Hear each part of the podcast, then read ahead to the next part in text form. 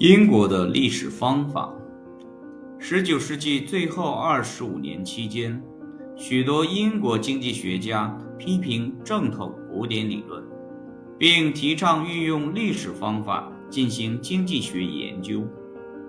这些经济学家与德国经济学家不同，他们未能形成一个聚合的群体，也没有受到德国经济学家的直接影响。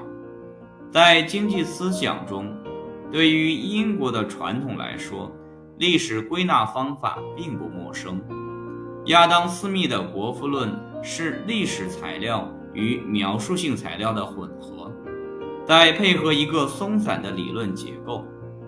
李嘉图代表了经济学方法向抽象演绎模型构建的一次主要变动，模型几乎完全没有历史。或制度的内容，希尼尔拥护并扩展了李嘉图对演绎推理的运用。然而，约翰·斯图亚特·穆勒和阿尔弗雷德·马歇尔回归私密方法，利用他们对历史材料和制度材料的渊博学问与知识，赋予其理论结构以实质内容。历史方法在英国的首要倡导者是 T. 克利夫·莱斯利，他对古典经济学的方法，主要是李嘉图及其追随者的方法进行了批评。莱斯利主张，私密的经济理论不适用于现代英国的情况，但是总的来说，私密的方法还是相当合理的。因为斯密广泛运用历史材料来得到结论，尽管阿诺德·汤因比英年早逝，使其成为一名经济史学家的伟大心愿未能得到完全实现。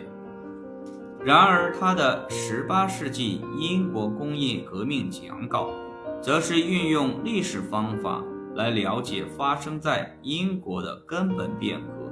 以及因此出现的工业化经济体问题的一个壮观例子，正是阿诺德·汤因比创造了“工业革命”这一术语。威廉·阿什雷与威廉·坎宁安关于英国经济史的著作仍旧受到高度的尊重。其他经济学家运用历史方法来分析具体的主题。沃尔特。贝格豪特创作了《朗伯德街》，它是一部研究英国银行业的经典。约翰 ·K· 英格拉姆出版了《政治经济学史》，它是用英语创作的关于经济理论史的第一部系统性著作。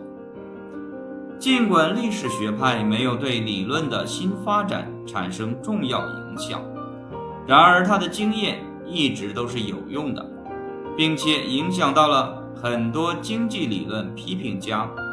我们将在本章的以下部分以及第十七章中对他们进行考察。